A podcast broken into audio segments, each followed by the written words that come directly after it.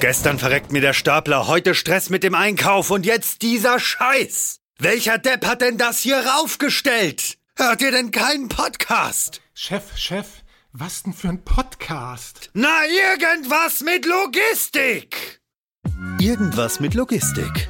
Der Podcast mit nicht immer ganz wissenschaftlichen Themen. Rund um die spannende Welt der Logistik. Präsentiert von Andreas, Jens und Thomas. Moin Moin, herzlich willkommen zu einer neuen Folge Irgendwas mit Logistik. Heute habe ich den grandiosen Jens an meiner Seite. Hallo Jens. Hi. Und wir sind mal wieder nicht zu zweit, sondern wir haben heute Veit bei uns äh, von Körber. Hallo Veit. Hallo Jörg, hallo Jens. Schön, dass ich hier sein kann. Sehr gerne. Ich hoffe, dir geht es auch einigermaßen gut. Das setze ich jetzt mal voraus. Willst du dich einmal vorstellen, was du machst? Ein bisschen auch vielleicht, wie du in die Logistik reinkommen bist, weil da gibt es ja auch immer ein, zwei interessante Stories dazu. Und ja, vielleicht auch, was Körber äh, in dem Fall macht, ähm, wo du da so deine Fühler ausgestreckt hast. Sehr gerne. Mein Name ist Veit Michael Liem. Ich bin jugendliche 50 Jahre alt, begeisterter Vater von einem vorpubertären Sohn und einer vollpubertären Tochter. Nebenbei fahre ich relativ gerne Motorrad. Das ist so eins meiner, meiner großen Hobbys. Für die Fitness versuche ich ein bisschen zu laufen, damit man in Form bleibt. Zur Logistik bin ich tatsächlich vor vielen, vielen Jahren gekommen, als ich eine Ausbildung zum Speditionskaufmann gemacht habe.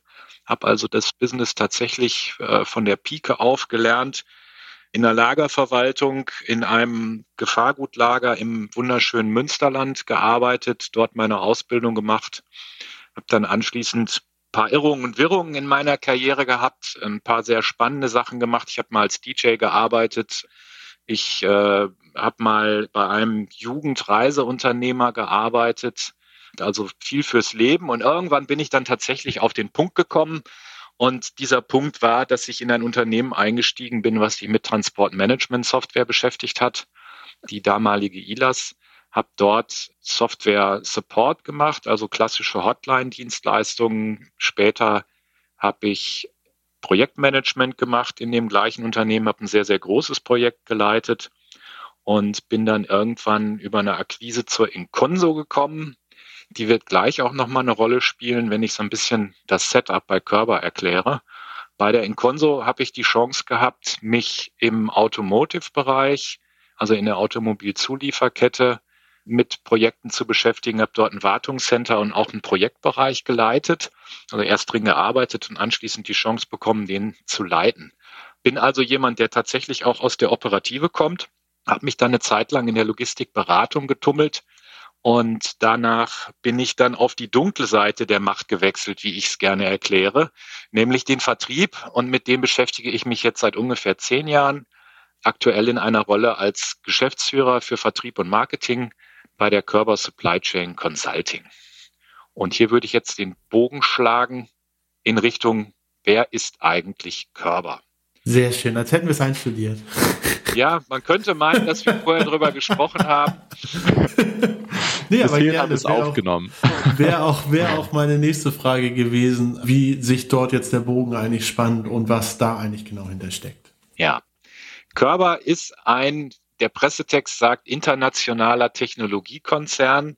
Ehrlicherweise muss man sagen, die Wurzeln von Körber liegen im Maschinenbau. Es gibt dort sogenannte Business Areas, Geschäftsfelder, die größeren davon beschäftigen sich tatsächlich alle mit Maschinenbau. Da gibt es einmal den Technologies-Bereich, früher bekannt als Hauni, die sich mit der Produktion von Zigarettenmaschinen beschäftigen. Dann gibt es den Tissue-Bereich, der sich, wie der Name vermuten lässt, mit der Produktion von Maschinen, die dann anschließend Hygienepapier produzieren. Das heißt, jeder, der diesen Podcast hier hört und auch alle Anwesenden hier in der Aufnahme haben, garantiert schon mal ein Produkt benutzt, was auf einer Körper-Tissue-Maschine produziert worden ist. 80 Prozent Marktdurchdringung. Machen Hygienepapier, also Toilettenpapier, Küchenpapier, alles, was gerollt wird oder gefaltet, kommt da raus. Dann gibt's noch Körper Pharma. Die beschäftigen sich mit Maschinen für Pharmaverpackungen Inspektion. Körper Digital, die uns bei der Digitalisierung helfen. Und Körper Supply Chain. Körper Supply Chain tritt noch gar nicht so lange unter diesem Namen auf. Deshalb vorhin auch der Einwurf mit der Inconso. Wir sind vor drei Jahren ungefähr umfirmiert worden zur Körper Supply Chain und dahinter verstecken sich die ehemaligen Unternehmen, die jetzt zu einer Gruppe zusammenwachsen. Da ist zum Beispiel die Aberle dabei, da ist die Inconso dabei, die den Softwareteil damit reinbringt, da ist die Consoveo dabei, die Systemintegrationsdienstleistungen erbringt. Und so ist aus diesem Rat der verschiedenen Unternehmen die Körper Supply Chain geworden. Körper wollte früher nicht so gerne, dass der Name Körber in den Vordergrund tritt, weil man mit Herrn Körber halt dieses Tabakthema verbunden hat. Mittlerweile ist die Überzeugung, dass der starke Körper-Brand uns tatsächlich hilft. Und durch die Aufteilung auf die Geschäftsbereiche sind wir in der Körper Supply Chain halt mit unseren anderen Kollegen, die sich mit Supply Chain und Logistik beschäftigen. Und das Unternehmen, für das ich ganz konkret tätig bin, ist die Körper Supply Chain Consulting. Das ist etwas irreführend. Wir machen Beratung, aber sehr zielgerichtet mit dem Zweck, SAP Logistiksysteme bei unseren Kunden einzuführen hier in Europa. Und in den USA und in den Niederlanden machen wir das auch, dass wir Blue Yonder Software bei unseren Kunden einführen und da, wo nötig, halt erweitern.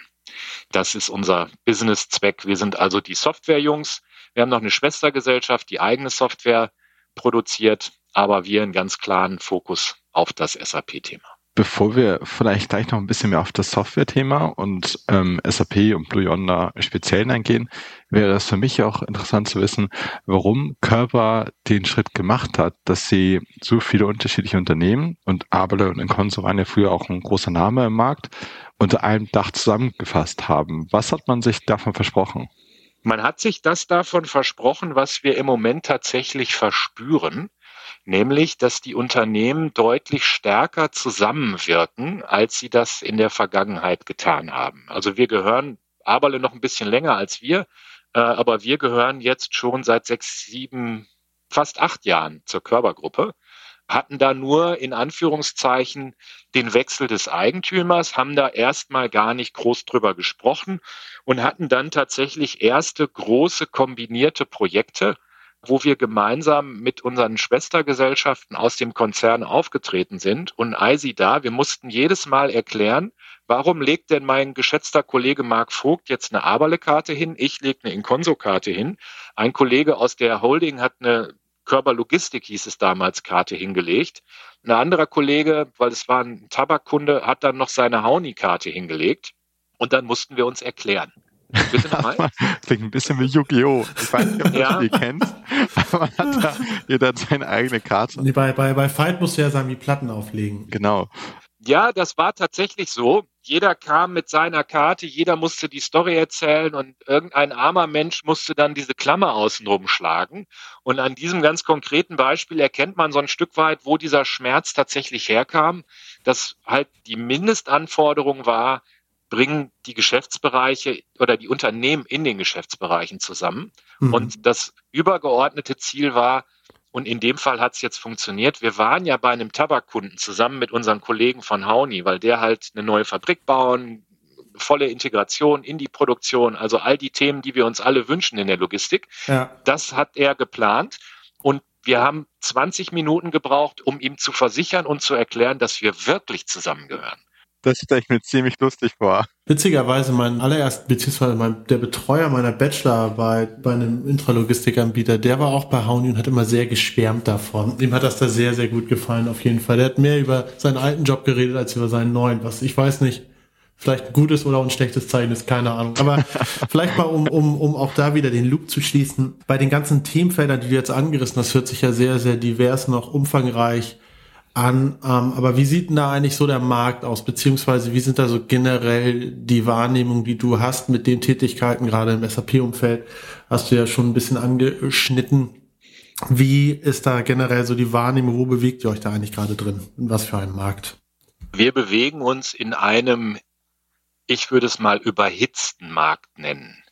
Wir sind total überrascht, dass die Marktsituation nach wie vor so angespannt ist im Sinne von, es gibt mehr Projekte, als wir tatsächlich in der Lage wären zu bearbeiten.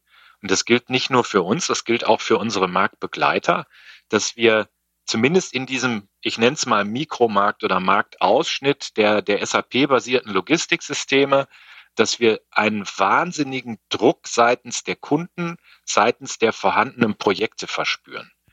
Das ist für uns überraschend, weil man braucht ja nicht mal eine Zeitung aufschlagen, sondern nur mal ganz kurz sein Smartphone in die Hand nehmen, dann springt einen irgendein News-Widget an und erzählt was von der Komponentenkrise, von der Ukraine-Krise, äh, von Corona daraus resultierenden Lieferkrisen, weil die Chinesen gerade einen, einen Hafen schließen und was es da alles an Hiobsbotschaften gibt. Ja. Und auf der anderen Seite sehen wir, der Markt ist nach wie vor voll. Meinst du jetzt, äh, dass sehr viele Anfragen kommen oder dass sehr, sehr viel bearbeitet werden muss und nochmal neu angefasst werden muss, weil man vielleicht, sage ich mal, noch nicht so den Produktgedanken hat? Oder kannst du das vielleicht noch mal ein bisschen eingrenzen, was du mit überhitzt jetzt meinst? Oder sind da auch viele, die einfach nur mal wissen wollen, was kostet der Spaß, aber haben gar nicht ein äh, konkretes Projekt?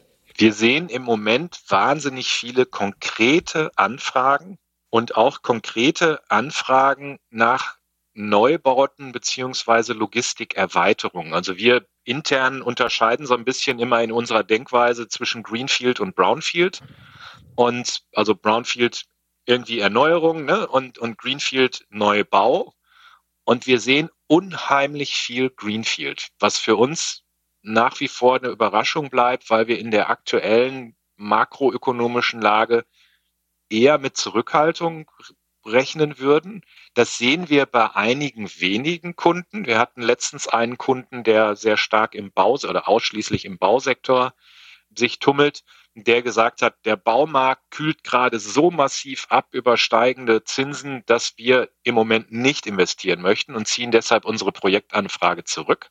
Wir sehen aber auf der anderen Seite sehr, sehr viele, auch sehr, sehr große Ausschreibungen im Markt, was uns etwas überrascht, aber scheinbar ist die Krise bei diesen Projekten derzeit noch nicht vollständig angekommen. Äh, interessant, äh, Veit. Ich würde es gerne noch ein bisschen auf die Lösung äh, runtergebrochen haben, weil du sprichst da hier wahrscheinlich für Körper Supply Chain Consulting. Äh, wenn nicht, korrigiere mich bitte, wo ihr das seht. Seht ihr es im Softwarebereich? Seht ihr es im Hardwarebereich? Seht ihr es bei der Hardware im Automatisierungsbereich? Vielleicht kannst du noch eine Eingrenzung da geben. Wir sehen es insbesondere im kombinierten Geschäft so nennen wir das. Das heißt, Geschäft, wo der Kunde sowohl die Systemintegration, sprich die, den Hardware-Teil, also die Lagerautomatisierung anfragt, als auch die Software und in dem Fall dann EWM, im kombinierten Fall meist mit MFS. Da ist ein, eine sehr, sehr starke Pipeline. Wir sehen aber auch Neuprojekte bei Kunden, die vielleicht mit jemand anderem automatisieren wollen. Auch das ist ja total legitim und richtig. Wenn das jemand machen will, finden wir natürlich nicht ganz so schick, als wenn es mit dem eigenen äh, Schwesterunternehmen ist. Aber auch das ist völlig legitim. Wir sehen diese, gerade die kombinierten Anfragen, sehen wir einen, einen hohen Druck und nach wie vor eine stabile Lage bei den Software-Only-Geschäften, wo also rein das, das äh, Logistik-Software-Paket angefragt wird. Mhm. Ist es denn auch so, dass solche Projekte dann auch kommen und ähm, man diese dann in Anführungsstrichen, wenn du von Druck redest, trotzdem vernünftig bearbeiten kann? Oder ist es dann so, das, ja, was mir oft begegnet ist, war halt, ja, es brennt krass, wir brauchen das in zwei Wochen, muss das alles funktionieren. Was ja wahrscheinlich bei einem Neubau, ja, eher unwahrscheinlich ist. Bei einem SAP-Projekt wahrscheinlich auch eher nicht so zutrifft. Wie sind denn generell so die Anforderungen? Ist der Markt besser darauf eingestellt, was man eigentlich braucht, beziehungsweise kann der Markt auch besser kommunizieren, was er eigentlich braucht und welchen Zeitrahmen der es braucht, oder wird einfach irgendwas rübergeworfen und dann heißt es, in zwei Wochen muss das fertig sein? Die meisten Anfragenden geben sich redlich Mühe, einen aus ihrer Sicht redlich realistischen. Mühe. Ja, also man muss es ja ein bisschen, man muss es insofern ein bisschen, bisschen einsortieren. Ja. Ich pflege zu sagen, das, was wir machen, sind Once-in-a-Lifetime-Projekte für mhm. unsere Kunden oder once in a career, sagen wir es mal so. Hoffentlich mhm. verenden die ja nicht direkt danach, aber äh, es ist ja so, so ein, ein komplett Neubau von einem Distributionszentrum hat ein bisschen gedauert bei dir, Jörg, ne? Ich, ich war auf stumm gestellt, aber ich dachte, da, dafür musst du mich entmuten. Ich, das ist sehr, sehr lustig formuliert, aber wir alle wissen, was du meinst. Sorry, wollte ich auch gar nicht groß unterbrechen da. Ach, alles gut. Ein bisschen Spaß gehört ja dazu.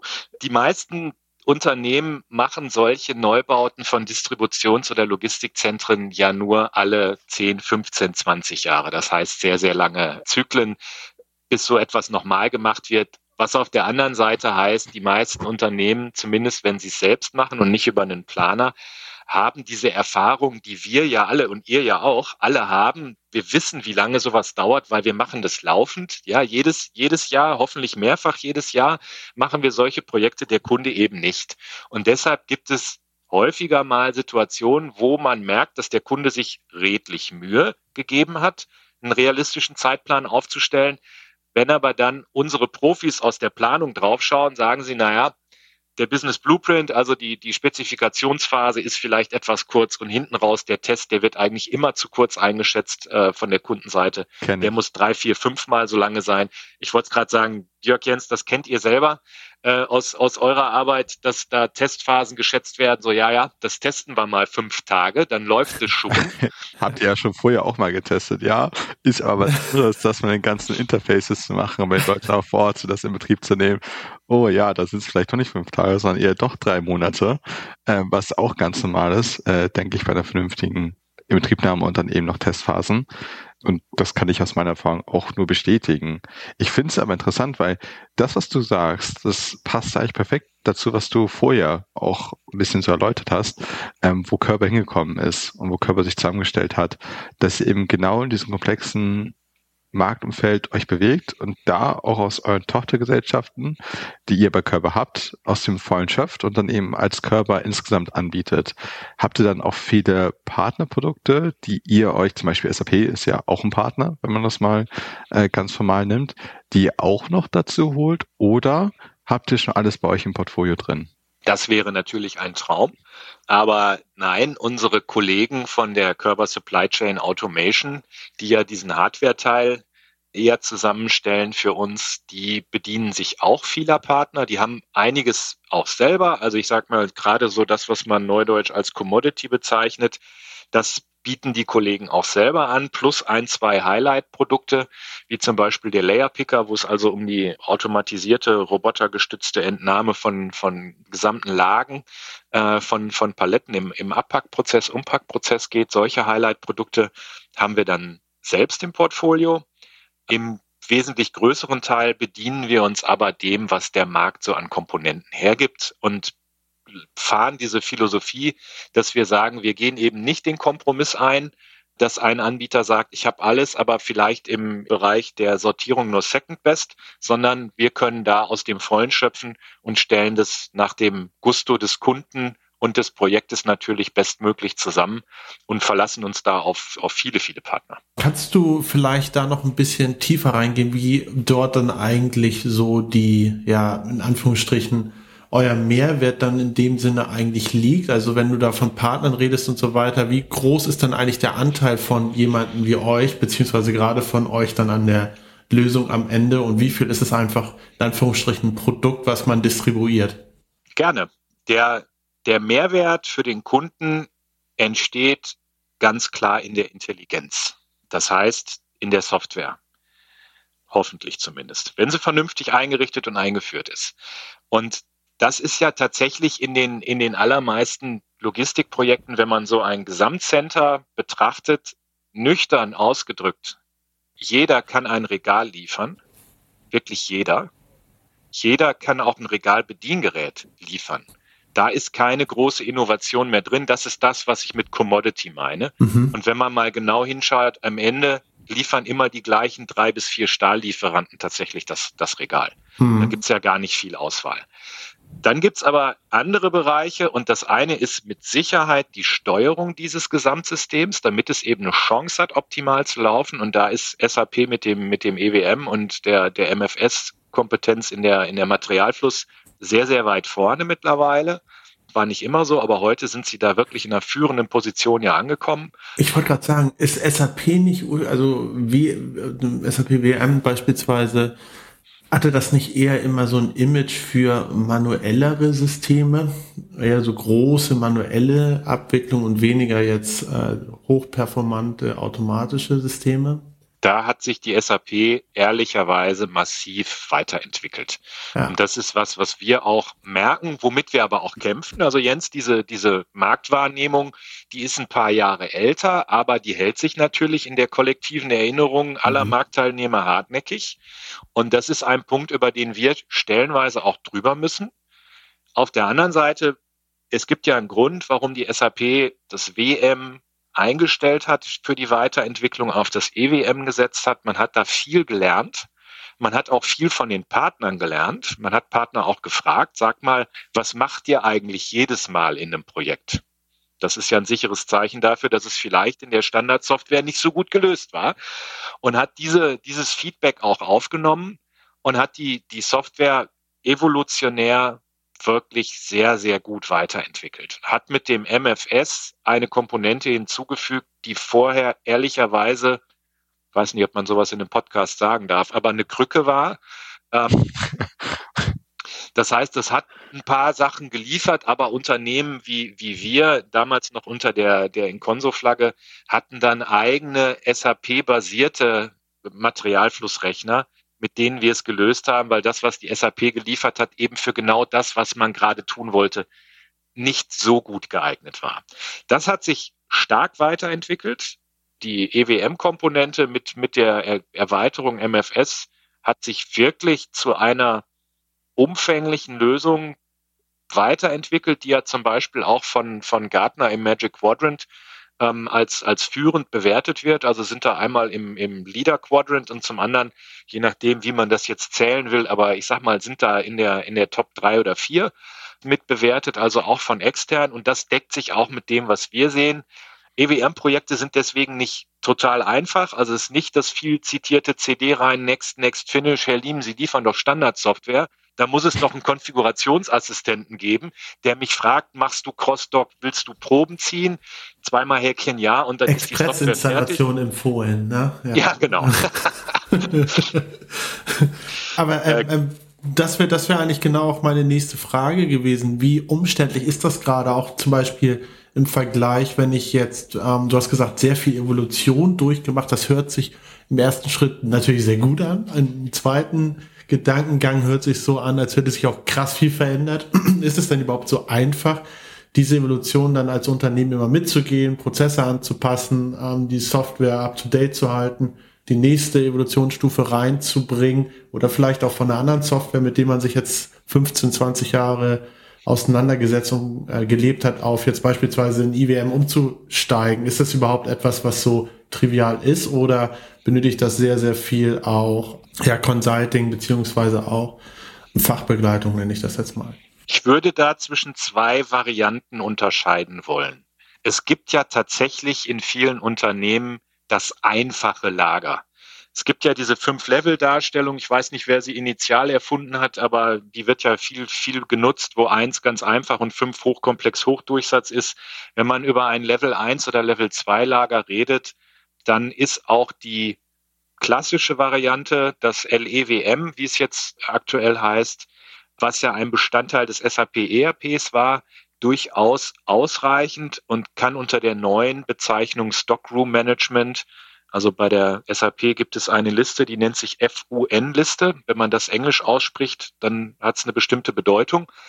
Bedeutet aber nicht das, was wir jetzt, denken.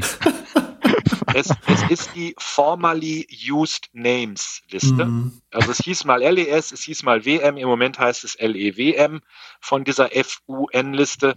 Und ähm, das kann man im, im Stockroom Management, also LEWM wird dann irgendwann auch in die Funlist gehen, äh, im Stockroom Management durchaus weiter betreiben. Auch mit der neuen ERP-Variante S4HANA gibt es dort Möglichkeiten. Ja. Das empfiehlt sich aber wirklich bei einfacheren Anwendungen. Wenn wir in Hochdurchsatz oder hochkomplex kommen. Also das, was man landläufig in, in Distribution Center und auch in der Produktionslogistik sieht, wo man eben nicht nur mal drei Paletten Kopierpapier auf die Seite fahren muss, sondern wo vielleicht noch taktgenau zugeliefert werden muss, wo hinten in, in hohen Mengen E-Commerce verladen werden muss, äh, auch kommuniziert werden muss, unheimlich viel mit Paketdienstleistern und dergleichen, dann empfiehlt es sich auf die EWM-Variante zu gehen. Da muss man auch wieder ein bisschen differenzieren. Es gibt eine sogenannte technische Migration, wo man bestimmte Bestandteile aus der WM-Lösung ins EWM übernehmen kann. Fairerweise muss man aber sagen, die Weiterentwicklung zwischen WM und EWM hat einen großen Sprung gemacht und das bedeutet, dass die die Innereien der Software, also die, die Objekte, die Softwareobjekte so unterschiedlich sind, dass eine direkte Migration nicht geht.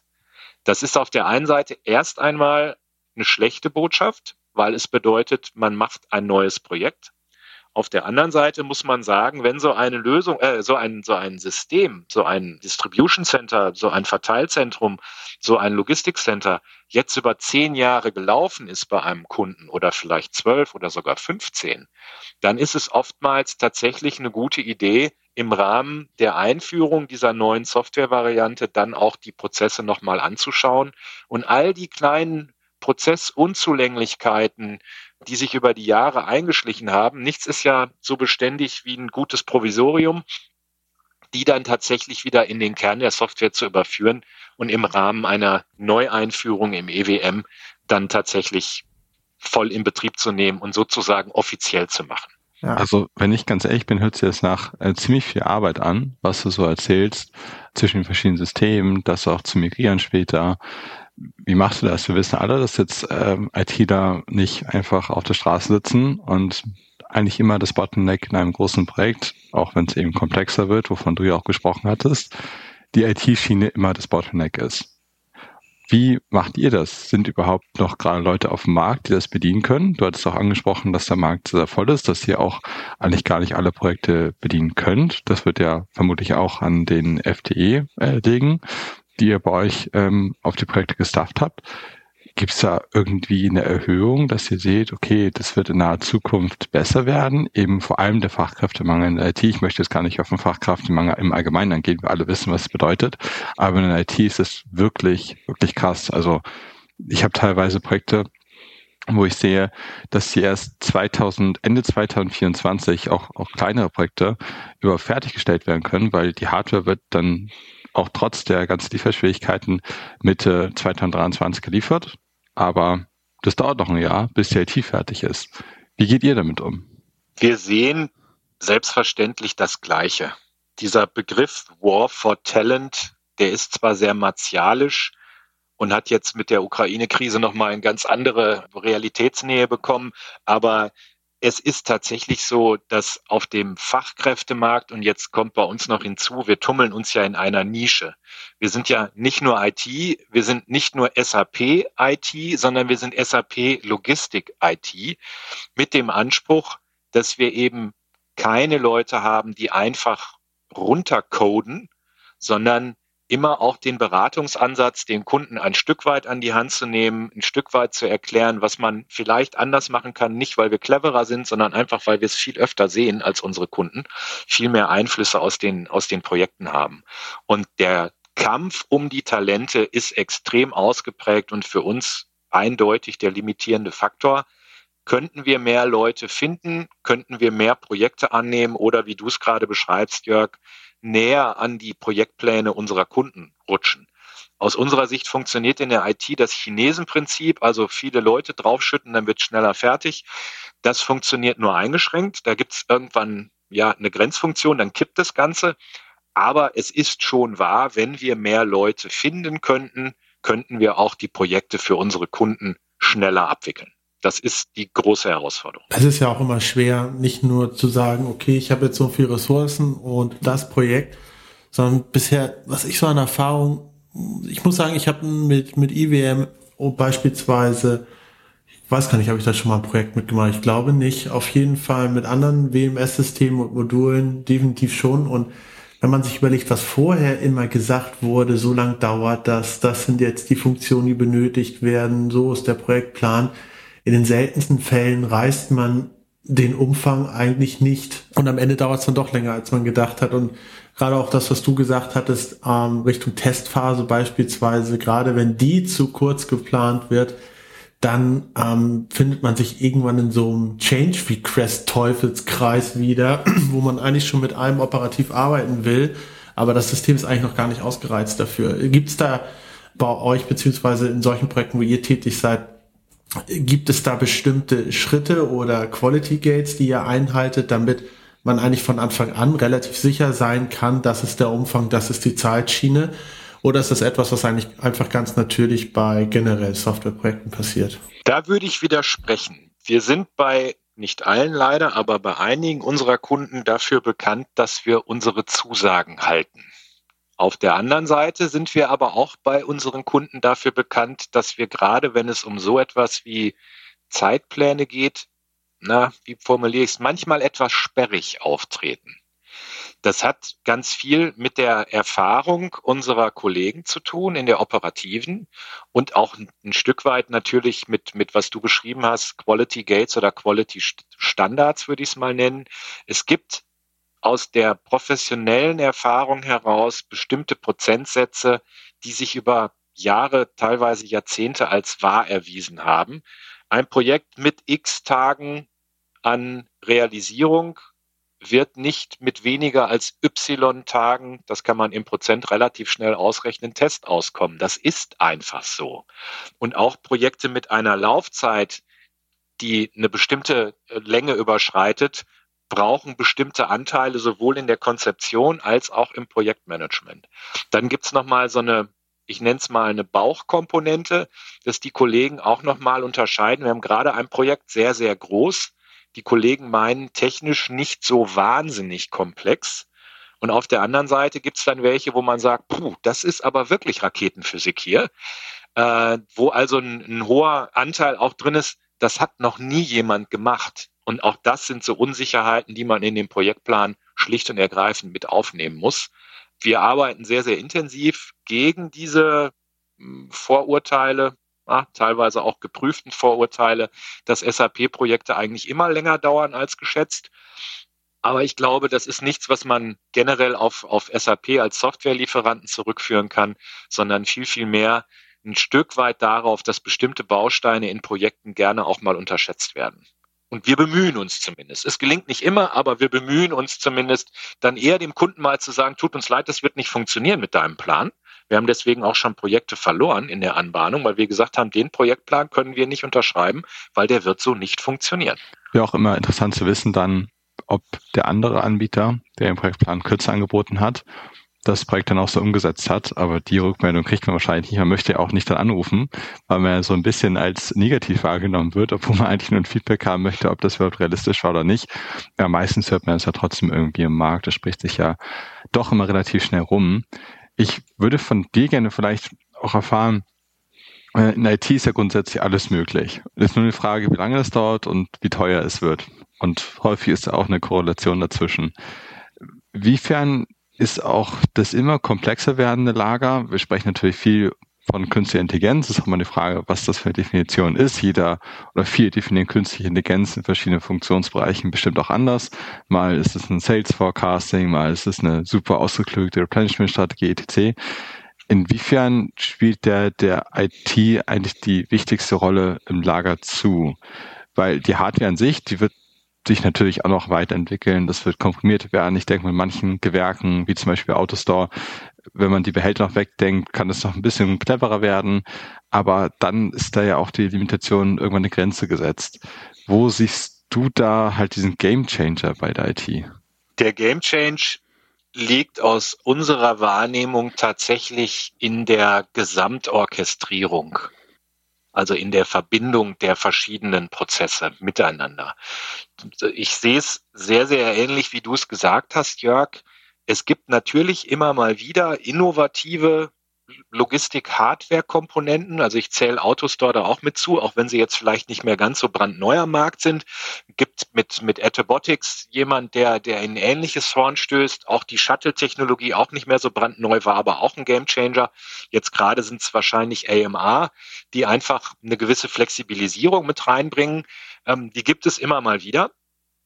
Aber am Ende des Tages lösen all diese Hardware-Komponenten eine kleine Aufgabe innerhalb eines viel größeren Prozesses. Die können einen Schritt eben das Einlagern, Auslagern, können sie vielleicht optimieren. Die können vielleicht auch ABC-Strukturen verbessern. Die können nochmal dichter lagern. All diese, diese ähm, Verbesserungen treten auf. Am Ende des Tages muss man aber sagen, Das Problem lösen für den Kunden muss die Software, weil die muss den gesamtdurchgängigen Prozess, Order to Cash und was es da alles an Schlagworten gibt, abbilden. Und hier hat SAP, mache ich ein kleines bisschen Werbung für den, für den Partner, hier hat SAP natürlich den großen Vorteil, dass man beim Einkauf anfängt und bei der Finanzbuchhaltung aufhört. Also wirklich den kompletten durchgängigen Prozess beleuchten und deshalb auch optimieren kann. Und wenn wir es auf die Logistik runterbrechen, sehen wir halt ganz klar, Logistik endet ja nicht am Tor und beginnt auch nicht am Tor, sondern die geht ja weit darüber hinaus. Und mit der Logistik Suite, mit der Digital Supply Chain Suite von SAP ist man in der Lage, wirklich von, vom Lieferanten, im Extremfall vom wir haben letztens einen, einen Tisch für Kunden beraten, wirklich vom, vom Wald, wo das Holz geschlagen wird, bis ins Regal beim Kunden die gesamte Kette zu optimieren. Und da drin ist dann die Hardware ein Baustein, ein sehr, sehr wichtiger, keine Frage, die sehr, sehr wichtige wiederholende Tätigkeiten da ausführt. Aber der Prozess selber wird in der Software abgebildet und deshalb vorhin auch mein etwas flapsiger Kommentar, dass die Intelligenz eigentlich in der Software liegt, liegen sollte weil die halt diesen Prozess steuert und die Hardware möglichst optimal zum Einsatz bringt. Interessant. Äh, ich würde würd gerne da einmal nachhaken, weil du diesen umfangreichen vom Herstellungsort fast schon, wenn man von den Bäumen reden kann in dem Kontext, bis hin zum Point of Sale, das mit einer Software abdecken kann. Ich habe das Gefühl, vielleicht magst du auch mal erzählen, wieso deine Wahrnehmung da ist dass sowas immer mal sehr in, in, Anführungsstrichen gefragt ist und manchmal der gesamte Markt wieder so zu Silo-Sonderlösungen wieder zurückschwenkt, wo man sich dann denkt, okay, es ist immer dieser Wettkampf zwischen alles integriert versus ähm, überall in Anführungsstrichen die Experten. Ja, die, die sich Tag ein, Tag aus wirklich nur mit ihrem Silo, sei es jetzt die Intralogistik beispielsweise, im WMS-Bereich beschäftigen, da müssten die ja theoretisch viel mehr Ahnung haben und viel schlauer sein als jemand, der alles von vorne bis hinten macht. Ne? Also ich habe das Gefühl, das ist immer so ein Wettstreit, was gerade eher gefragt ist. Wie siehst du das? Ist das etwas, was sich immer wieder verändert oder ähm, generell eine solche integrierte Lösung sich durchgesetzt hat? Jens, wenn wir an einer Bar wären, würde ich dich jetzt fragen, was du trinkst, weil das ist eine meiner meiner Lieblingskontroversen, äh, die es nicht nur für die Logistik, sondern sondern am Ende des Tages auch in vielen anderen Bereichen gibt. Natürlich ist es eine Wellenbewegung, genau wie du sie beschrieben hast. Als ich angefangen habe in dieser verrückten Branche, irgendwann äh, Ende der 90er Jahre, da war man ganz klar auf dem Expertentum unterwegs und hat gesagt, man muss lokal optimieren und so ein bisschen auch, was du andeutest, diese Suite-Anbieter, die haben doch gar keine Chance, die können ja alles ein bisschen und nichts richtig. Das war da so der Tenor.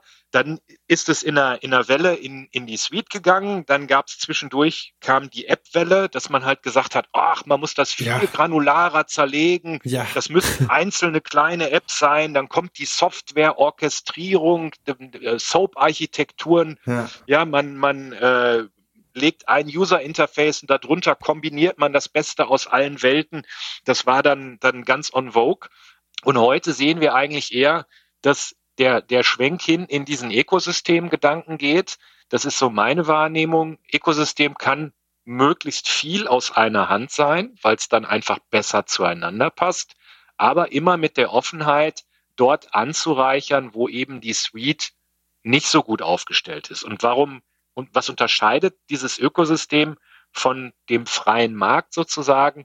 Das ist aus meiner Wahrnehmung, dass man im Ökosystem halt mit ausgewählten Partnern arbeitet, die man kennt und die gut zu einem passen.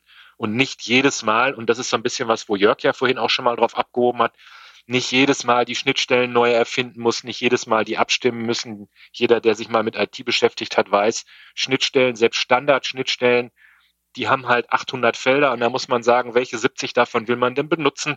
Da steckt immer viel, viel Arbeit und insbesondere viel, viel Test drin. Und deshalb arbeitet man mit bewährten Partnern, geht in diese Ökosystem-Ecke, also bedient sich eines, eines eher festen Partnerstamms, die man auch kennt, die man einschätzen kann und versucht aber ansonsten möglichst übergreifend zu denken. Das ist, glaube ich, im Moment der Trend auch solche Veranstaltungen, die ja jetzt im, im Herbst in, in Hamburg waren, wie das Logistics Summit oder auch der BVL-Kongress äh, in Berlin, die spiegeln ja genau solche Trends auch wieder. Ja. dass es so gesehen wird. Und auch Gartner, um den nochmal zu zitieren, sagt, die Zukunft gehört den Suite-Anbietern, die im Wesentlichen dann in ein, zwei oder drei Spezialfeldern sehr, sehr gut sind und den Rest zwischendrin beherrschen, so würde ich es mal ausdrücken. Keiner mhm. kann alles besonders gut können. Das geht einfach nicht. Sehr schön, danke dir noch für den Ausblick. Ähm, ich habe mich, ich habe mich am Anfang kurz bei deiner Antwort gefragt, als du meintest, du fragst mich, was ich trinke, ob das jetzt ein Lob war oder eine Beleidigung. Aber ich glaube, es war, war, war, war ein Lob für die gute Frage. So nehme ich das jetzt einfach für mich an. Ich hätte dich auf einen Drink eingeladen. Sehr du bist schön. noch Norddeutscher. Das was trinkst du, musst du eigentlich verstehen. Ähm, aber ja. stimmt, man kann es auch umdrehen. Frei Motto, was hast denn du schon getrunken? Exakt, ich wohne, hier, ich wohne hier in Berlin. Hier sind wir immer ein bisschen skeptisch, weil ja, ich dachte, jemand will hier niemand mir was Gutes, habe ich das Gefühl. auf jeden Fall vielen Dank dir für das gute Gespräch beziehungsweise den schönen Austausch. Ich fand, ähm, du hast uns einen sehr, sehr runden und guten Überblick gegeben. Dafür äh, möchte ich mich einmal bedanken. Hast auf jeden Fall zumindest bei mir, vielleicht auch bei dem einen oder anderen Zuhörer, Zuhörerin, so den Blick auch auf die SAP-Welt ein bisschen gewandelt, weil ich muss sagen, so ganz frei von Vorurteilen war ich jetzt auch nicht. Das gebe ich zu. Ich fand es auch super spannend und falls, ähm, wir können ja auch ein bisschen Werbung in eigene Sache machen, auch beim Soundwochen zum Zoologimat, eine Side-Party, wo es auch wahrscheinlich viele Getränke geben wird. Und da würden wir dann auch gerne bei vielen Getränken darüber quatschen und gab ein, zwei witzige Sachen, glaube ich. Ich fand den chinesischen Vergleich auch sehr witzig und ich glaube, da kann man auch sehr gut philosophieren drüber. Sehr schön, danke. Ich danke euch beiden. Ich freue mich drauf, wenn wir uns dann mal, mal virtuell treffen. Bei den meisten Leuten fragt man sich ja heutzutage, ob die auch Beine haben. Ähm, und da ist ja so eine, so eine Messe spätestens da, ist ja eine schöne Gelegenheit. Ich freue mich total drauf. Äh, hat Spaß gemacht mit euch. Herzlichen Dank.